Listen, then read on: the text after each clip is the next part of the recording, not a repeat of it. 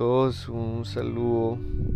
Eh, ¿Cómo están? Qué bueno poder disfrutar de una nueva sesión. Hoy estamos en nuestra segunda sesión de nuestra clase de principios de eh, interpretación bíblica que aprendíamos en la sesión pasada, que es hermenéutica. Entonces, qué bueno poder compartir con ustedes.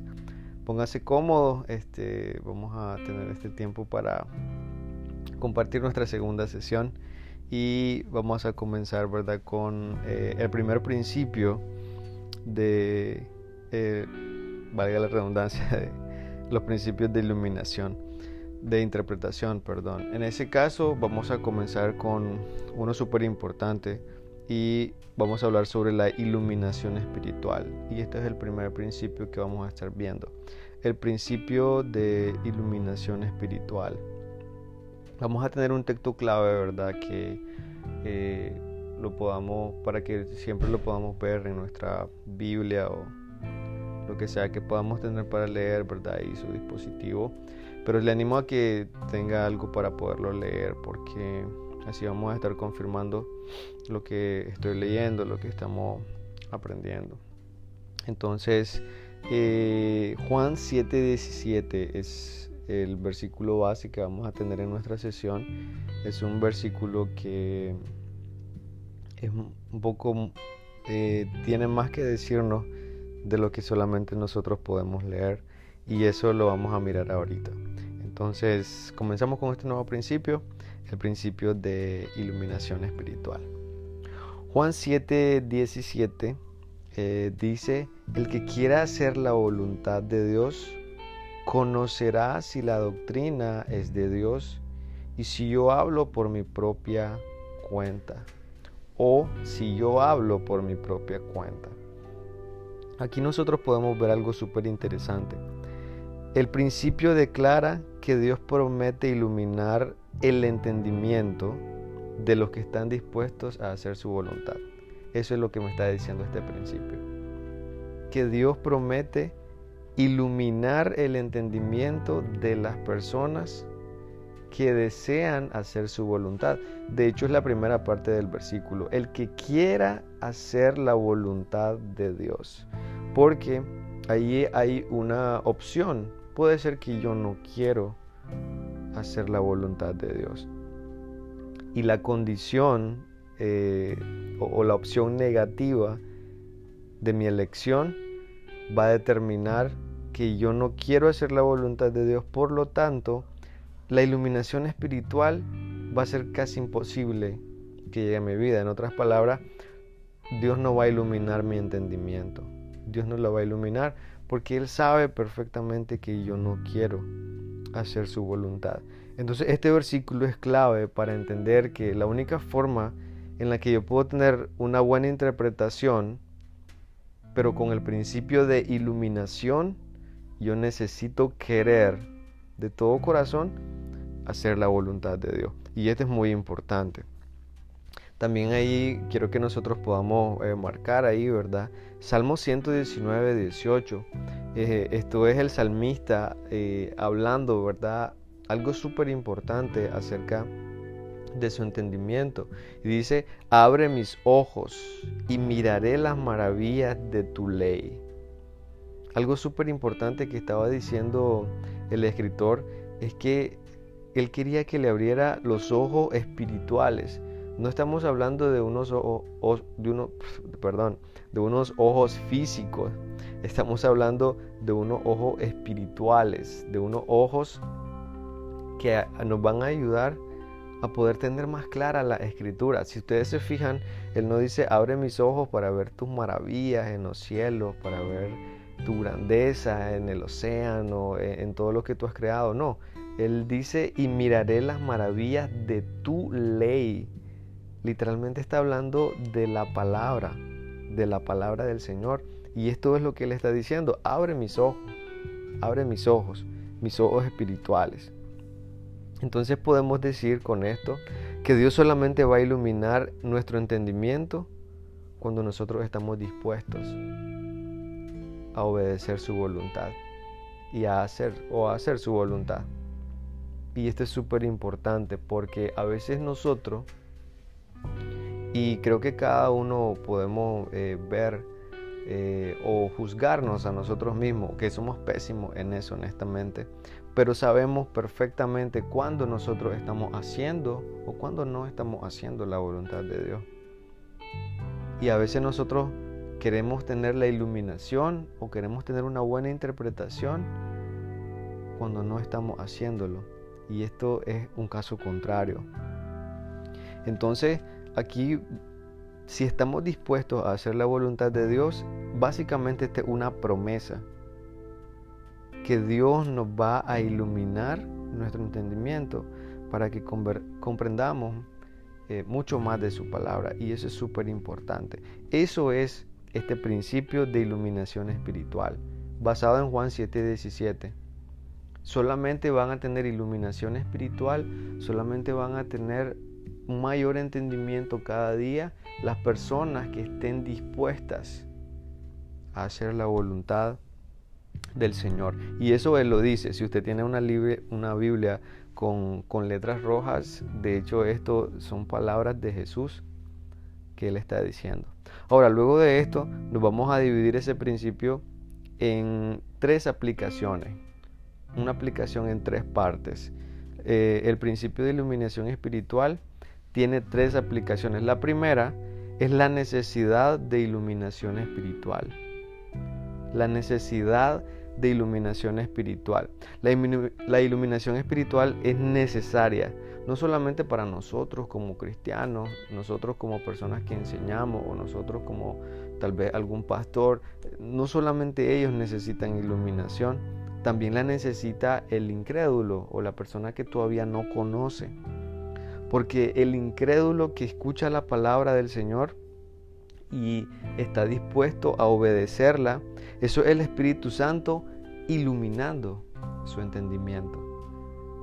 ¿Y qué, qué es lo que hace el Espíritu Santo cuando le da la iluminación de su entendimiento? Es darle un panorama claro de cuál es la condición que él tiene, de cuál es la condición perdida que él tiene y sobre todo de cuál es el camino para la salvación cuál es el camino para conocer a Dios. Entonces el principio de iluminación espiritual es necesario no solo para nosotros, para entender la Biblia, sino también para el no creyente, para el no cristiano, porque éste necesita, necesita ser iluminado para entender cuál es su condición. Eso lo miramos en segunda carta de Corintios, el capítulo 4. Del versículo 4 hasta el versículo 6, ahí pueden ver muchas frases y muchos versos que nos explican un poco esto. Pero aquí vamos a ver algo interesante. ¿Por qué el incrédulo necesita iluminación? Porque hay algo, bueno, lo, leemos para que no... Dice eh, el versículo 4, en los cuales el Dios de este siglo cegó. Ahí hay, hay algo que hizo el Dios de este siglo con estas personas, que de hecho ahí estábamos nosotros en algún tiempo, en los cuales el Dios de este siglo cegó el entendimiento de los incrédulos, puso una venda, puso una venda. Y, es imposible caminar vendado, no sé si ustedes lo han intentado, es imposible, a ah, como es imposible intentar caminar en medio de la oscuridad. Eh, es terrible. Eh, básicamente sentís que vas te vas a tropezar con algo, que vas a tropezar con alguien. Y no hablemos en una oscuridad, ¿verdad? Eh, en el exterior, ahí en algún campo, en algún camino súper oscuro. Ya no hablemos de ahí porque ahí sí ya pensamos que, que van a salir otras cosas de tan oscuro. Pero se imaginan ustedes tener el entendimiento así. Así fue como nosotros lo teníamos. Y a través de la iluminación es que se nos hizo una luz para que nosotros pudiésemos ver el camino más claro que nos lleva al Señor. ¿Por qué necesitan ellos la iluminación? Porque el Dios de este siglo, como lo menciona, ha cegado el entendimiento. Dice, continúa el versículo, para que no les resplandezca la luz del Evangelio de la gloria de Cristo. El Dios de este siglo vino simplemente para que ellos no pudiesen ver esa luz, para que ellos no estén dispuestos y no puedan ver esa luz. Y eso es lo que, por eso es que se necesita la iluminación. En este caso, hablando del incrédulo. Entonces, esa es la necesidad. En la segunda carta de Corintios también eh, podemos ver el capítulo 2, eh, el versículo 14, y se los voy a leer. Pero el hombre natural no percibe las cosas que son del Espíritu de Dios, porque para él son locura y no las puede entender, porque se han de discernir espiritualmente. él no entiende, él no entiende la escritura, él no puede discernirla ni entenderla. Necesita el Espíritu Santo. Entonces, él necesita este tipo de iluminación para que él pueda darse cuenta de su condición y de su pecado. El hombre sin la ayuda del Espíritu Santo no puede entender, no puede discernir, no puede, eh, no podemos comprender las cosas de Dios. Es casi imposible. Necesitamos la iluminación del Espíritu Santo. Esta es la necesidad, esto es por qué nosotros necesitamos la iluminación y en este caso aplicado para el incrédulo. Ahora, hablemos de la provisión de iluminación espiritual. Hablemos de la provisión. Nosotros necesitamos iluminación espiritual, pero también se nos ha provisto iluminación espiritual por medio del Espíritu Santo. Y el medio que utiliza el Espíritu Santo es por la palabra de Dios. Entonces, la palabra de Dios es la fuente donde nosotros eh, tenemos la provisión de la iluminación eh, espiritual. Y esa es una de las obras del Espíritu Santo, es la de iluminarnos a nosotros como creyentes para que entendamos las verdades de la Biblia. Entonces aquí miramos la primera parte, hay una necesidad del hombre de la iluminación porque necesita saber su condición, hablando del no cristiano. Aquí en la provisión es cuando ya esto es para nosotros como creyentes, que necesitamos tener la provisión de iluminación para entender lo que nosotros leemos. No sé si a usted alguna vez haya llegado a un punto donde dice, no entiendo esta parte. Pero luego nosotros tal vez un tiempo más tarde o años puede ser, eh, al final no sabemos. Pero decimos, yo recuerdo cuando no entendía nada de esto, pero hoy lo entendí o esta semana lo entendí. Eso es la provisión. La provisión es Dios dándonos, poniéndonos un foco en nuestro entendimiento, una luz increíble para que podamos ver claro qué es lo que realmente dice su palabra. Recordemos que ese es el fin de la clase, ese es el propósito, que nosotros podamos entender correctamente las verdades bíblicas. Y eso lo tenemos que tener muy en cuenta. Entonces, primero tenemos la necesidad y tenemos la provisión. Aquí podemos ver eh, algunas cosas importantes, ¿verdad?